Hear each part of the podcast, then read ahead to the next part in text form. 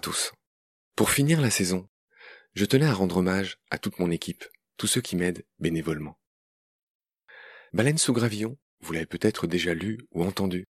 Et non seulement ce podcast que vous écoutez semaine après semaine, et toute l'équipe vous en remercie chaleureusement, mais il a en plus déjà fait de nombreux petits frères et sœurs. D'abord, notre site baleinesougravillon.com, où sont publiés nos articles. Je remercie Julie Aubourg, alias Hippocampe, qui a créé notre compte Instagram, dont nous sommes tous très fiers aujourd'hui, repris par Lou Agostin, alias Spatule Blanche. Chaque semaine, nous exposons un photographe animalier différent.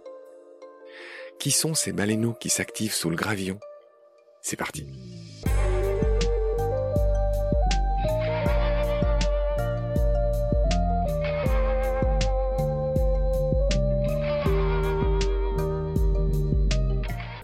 Salut, je m'appelle Léna de Give, j'ai grandi en Normandie entre la campagne et la mer, donc entourée par la nature, et j'ai toujours voulu savoir comment s'appelaient les espèces qui m'entouraient, comment elles interagissaient entre elles, et comment elles interagissaient avec l'homme. C'est donc plutôt logiquement que je suis aujourd'hui à 19 ans en deuxième année de licence BO3E à Rennes, donc en licence de biologie des organismes, écologie et éthologie. J'aimerais poursuivre ces études scientifiques vers des masters de médiation scientifique ou d'écologie. Lors d'une conférence organisée à la faculté par le CNER, le Cercle naturaliste des étudiants rennais, j'ai pu découvrir Baleine sous gravillon. Et à la fin, avec Marc, on a pu discuter du podcast, mais aussi d'offres de stage. En tant que stagiaire, on peut participer à la création de podcasts en nettoyant justement ces podcasts. On nous livre des interviews brutes qu'il faut retravailler. Donc c'est un travail d'orfèvre où on enlève toutes les hésitations des invités, mais aussi de Marc.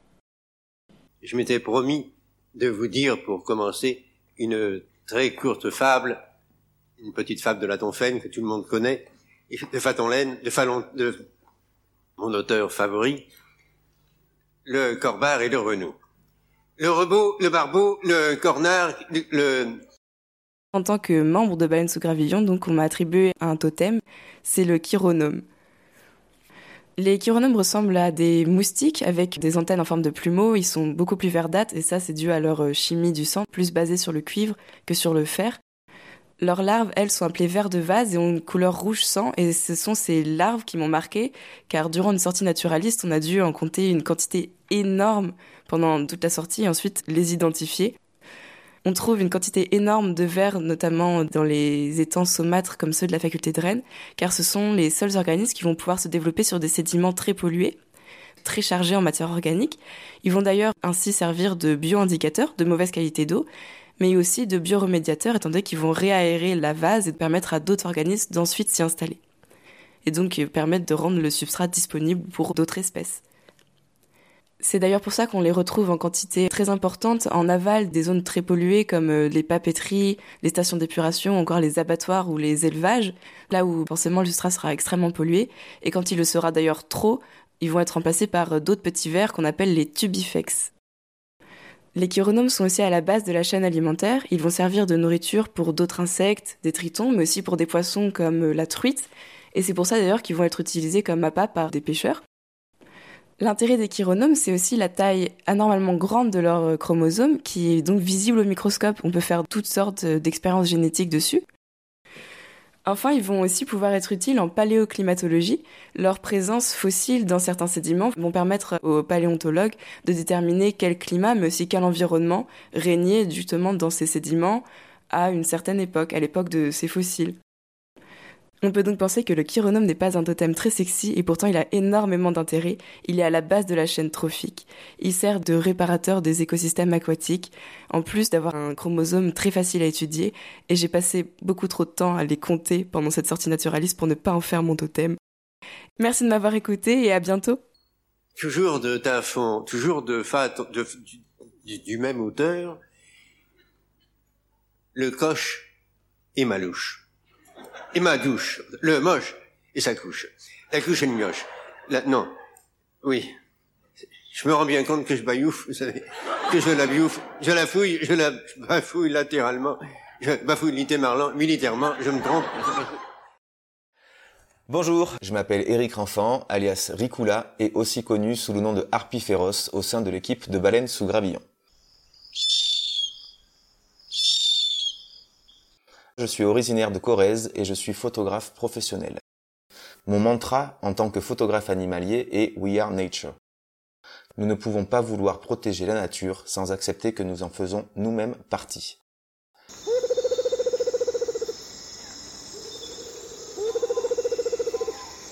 J'ai découvert Baleine sous Gravillon suite à une publication Instagram dans laquelle était indiqué qu'il recherchait des bénévoles pour les aider à préparer les émissions avant de les mettre en ligne. Ayant été auparavant technicien son pendant 8 ans sur Toulouse, je me suis dit que c'était une super opportunité pour moi de mettre mes compétences techniques en relation avec mon amour pour le vivant. J'ai donc contacté Marc, qui a été vraiment sympa et qui m'a donné envie d'intégrer l'équipe.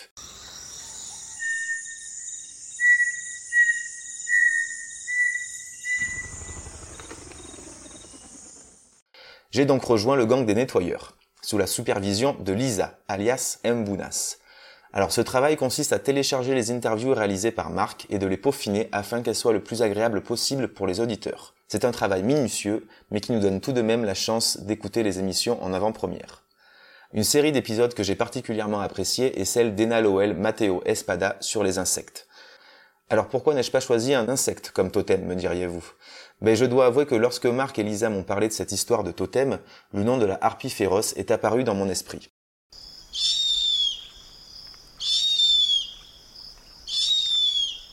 J'ai été depuis mon plus jeune âge, grâce à mon papa, que je salue au passage, habitué à regarder beaucoup de documentaires animaliers à la télévision. Et le jour où j'ai vu mon premier reportage sur la harpie féroce, je suis tout de suite tombé amoureux de ce superbe et gigantesque oiseau. Pour celles et ceux qui ne connaîtraient pas cet animal, c'est un des plus gros aigles au monde et le plus gros rapace des forêts tropicales sud-américaines.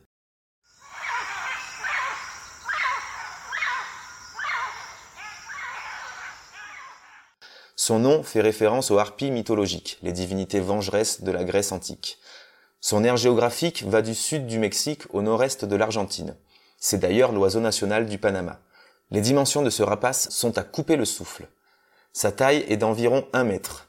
Son envergure se situe aux alentours des 2 mètres et son poids compris entre 4 et 9 kilos. D'après les scientifiques, compte tenu de sa taille et corpulence, ses ailes auraient dû être plus grandes, comme celles de l'aigle royal ou du pigargue à tête blanche par exemple. Cette taille réduite de ses ailes lui permet en effet de se faufiler entre les branches, ce qui lui assure un effet de surprise afin de saisir ses proies. Son menu est composé de singes, de paresseux, d'opossums, mais aussi de reptiles et autres oiseaux. Les serres de ce rapace sont comparables en termes de longueur à celles d'un grizzly, c'est-à-dire une dizaine de centimètres.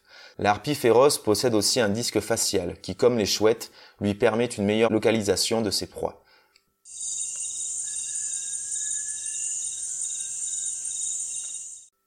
Son environnement naturel ne cesse d'être détruit, l'agriculture, l'élevage industriel, des lobbies forestiers et l'urbanisation.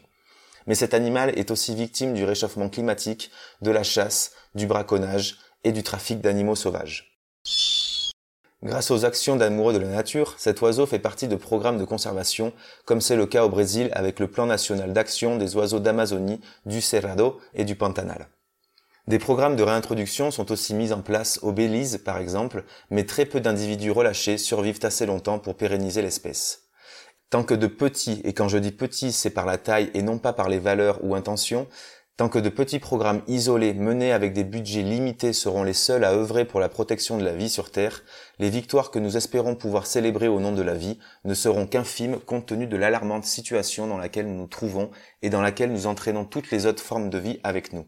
C'est pour cela que nous devons tous mettre en corrélation nos pensées avec nos actes afin de modifier notre façon de vivre sur cette planète pour que plusieurs générations après la nôtre puissent continuer à s'émerveiller devant les créations de Mère Nature. Merci et n'oubliez pas We Are Nature.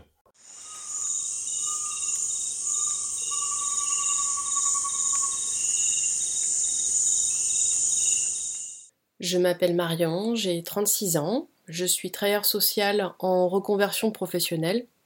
J'ai découvert euh, Baleine sous Gravillon en janvier 2021 J'étais à ce moment-là à la recherche d'un podcast sur la biodiversité et BSG a bien répondu à mon attente et a été un podcast très inspirant pour mon projet de reconversion. J'ai aimé le ton non conventionnel, les épisodes détaillant autant la personne rencontrée que la thématique explorée. En août 2021, j'ai contacté Marc, le créateur du podcast, pour lui indiquer que j'appréciais beaucoup son travail et Marc m'a proposé de m'investir bénévolement pour écrire des articles ou faire du nettoyage des épisodes ou les deux. J'adore apprendre et j'y voyais là une formidable occasion pour cela. Je n'ai pas réfléchi très longtemps et je suis entrée dans le cercle de la rédaction. J'ai énormément appris sur euh, la rédaction des articles, la manière de chercher, de vérifier les informations, la communication sur les réseaux sociaux aussi. C'était pour moi un super apprentissage.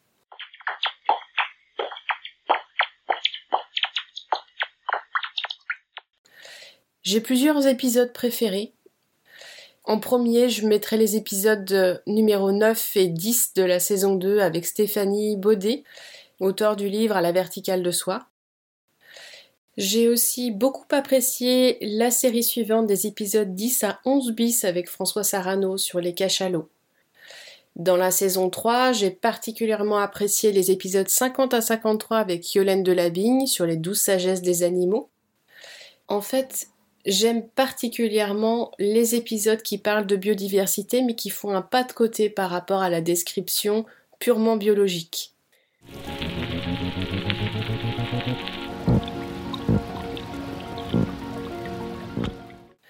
Maintenant mon animal totem. Mélès mélès. Le blaireau européen. Je suis un animal fouisseur. Je construis deux types de terriers qui sont de vastes réseaux de galeries où je vis en communauté de 6 individus. Mon terrier principal peut couvrir jusqu'à 2000 mètres carrés sur plusieurs étages, descendant sur une profondeur de 4 ou 5 mètres. J'ai un terrier secondaire occupé temporairement en fonction des saisons, comme une résidence secondaire. Le terrain idéal pour moi est en pente, pour évacuer facilement la terre. Creuser de tels terriers demande une énergie importante. C'est pourquoi nous pouvons les occuper de génération en génération pendant des dizaines, voire des centaines d'années. Il m'arrive de partager mon terrier avec le renard et le lapin. J'appartiens à la famille des mustélidés. Je ne vois pas bien, mais mon ouïe est bonne et mon odorat excellent. Je suis un animal nocturne et je suis omnivore. Vers, insectes, lézards, rongeurs, oiseaux, œufs, charognes, végétaux, bref, mon alimentation est variée. Le couple dominant s'accouple et la blairelle donne naissance à un à six petits blaireautins en février. Je peux vivre jusqu'à 15 ans. Je suis relativement commun, même si la chasse et l'agriculture intensive raréfient mes populations. Nous serions environ 150 000 individus en France, où je suis à la fois une espèce partiellement protégée, à certains endroits, tout en étant considérée comme nuisible dans d'autres. Massacrée à ce titre, selon une méthode cruelle appelée le déterrage. En effet, je souffre de mauvaise réputation auprès des agriculteurs et des chasseurs. Pour les Amérindiens, le blaireau est l'animal de pouvoir des femmes chamanes et le gardien des racines curatives. Dans le folklore européen, le blaireau représente la résistance et le courage face à l'attaque. Je voudrais maintenant vous partager ce poème, Le blaireau, de Robert Desnos. Pour faire ma barbe, je veux un blaireau. Graine de rhubarbe, graine de poireau. Par mes poils de barbe, s'écrie le blaireau. Graine de rhubarbe, graine de poireau. Tu feras ta barbe avec un poireau, graine de rhubarbe, t'auras pas ma peau.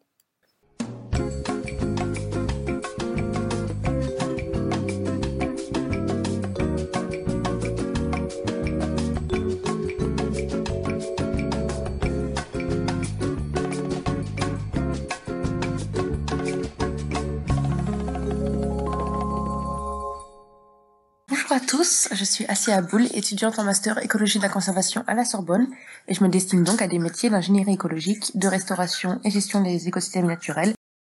J'ai toujours été fascinée par le vivant, par la nature et toutes les merveilles qui nous entourent et je ne vois pas faire autre chose que d'aller crapahuter dans la nature et observer les espèces autour de nous et, et faire au mieux pour les préserver elles et leurs habitats. En tout cas, je suis sûre d'avoir choisi la bonne voie.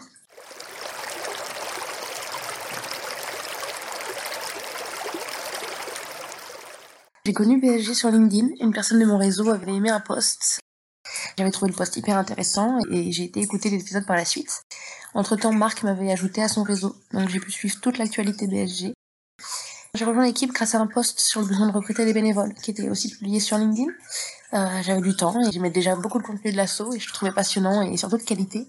Et j'ai donc proposé mon aide et je fais désormais partie de l'équipe euh, réseaux sociaux, euh, notamment sur Twitter et Instagram. Alors, euh, mon épisode préféré de Valence sous Gravillon, ou plutôt les épisodes, c'est la série sur les araignées, avec comme invitée Christine Rollard, chercheuse au, Muséum national d'histoire naturelle. C'est une arachnologue de renommée et j'ai eu l'occasion d'avoir des cours à la fac sur les araignées donnés par Madame Rollard. C'est une femme qui est passionnée et passionnante et je pourrais l'écouter parler d'araignées pendant des heures. Et je pense que la petite Assia qui avait peur des araignées, euh, elle a bien changé.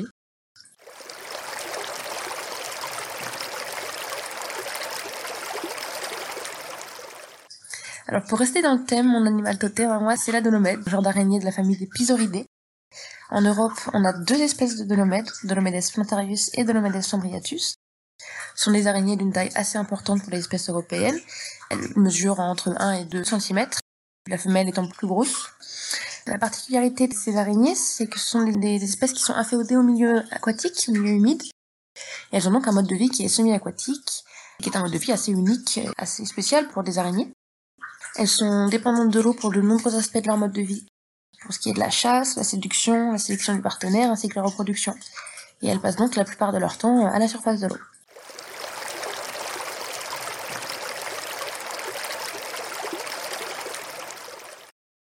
Les dolomèdes sont des prédatrices qui chassent à vue, directement sur l'eau mais aussi sur terre.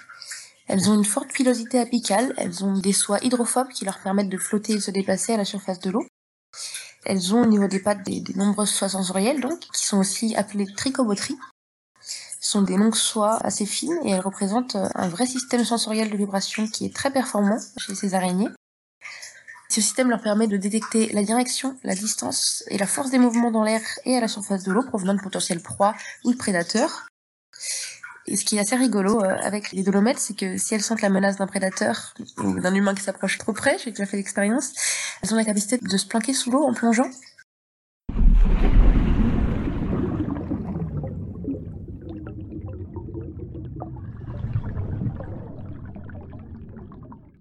Elles le font aussi pour chasser des proies qui sont sous l'eau. Et donc cette capacité de plonger, elle est permise par leur propriété hydrophobe. Elles ont une gaine d'air qui entoure leur corps euh, quand elles plongent dans l'eau et, donc euh, elles ressortent totalement sèches. Elles peuvent rester planquées sous l'eau euh, assez longtemps, plus d'une dizaine de minutes.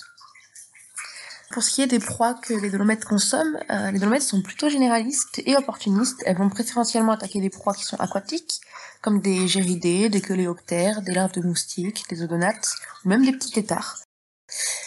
Elles peuvent également euh, consommer des, proies qui tomberaient dans l'eau. Moi, j'ai été très très étonnée par euh, la taille des, proies que les dolomèdes peuvent manger. J'ai vu des dolomèdes manger des larves d'odonates bien plus grosses qu'elles. Mais j'en ai aussi vu manger d'autres araignées et même d'autres dolomèdes. Le cannibalisme est, est assez courant chez, chez ces araignées.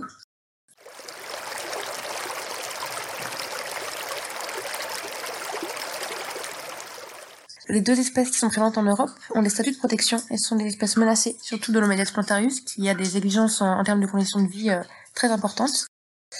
Et la disparition et la transformation des zones humides auxquelles elles sont inféodées représente une, réelle menace pour le genre. Et cela va me permettre de rebondir sur l'importance de préserver euh, les milieux humides et, et toute la biodiversité qui est associée. Merci.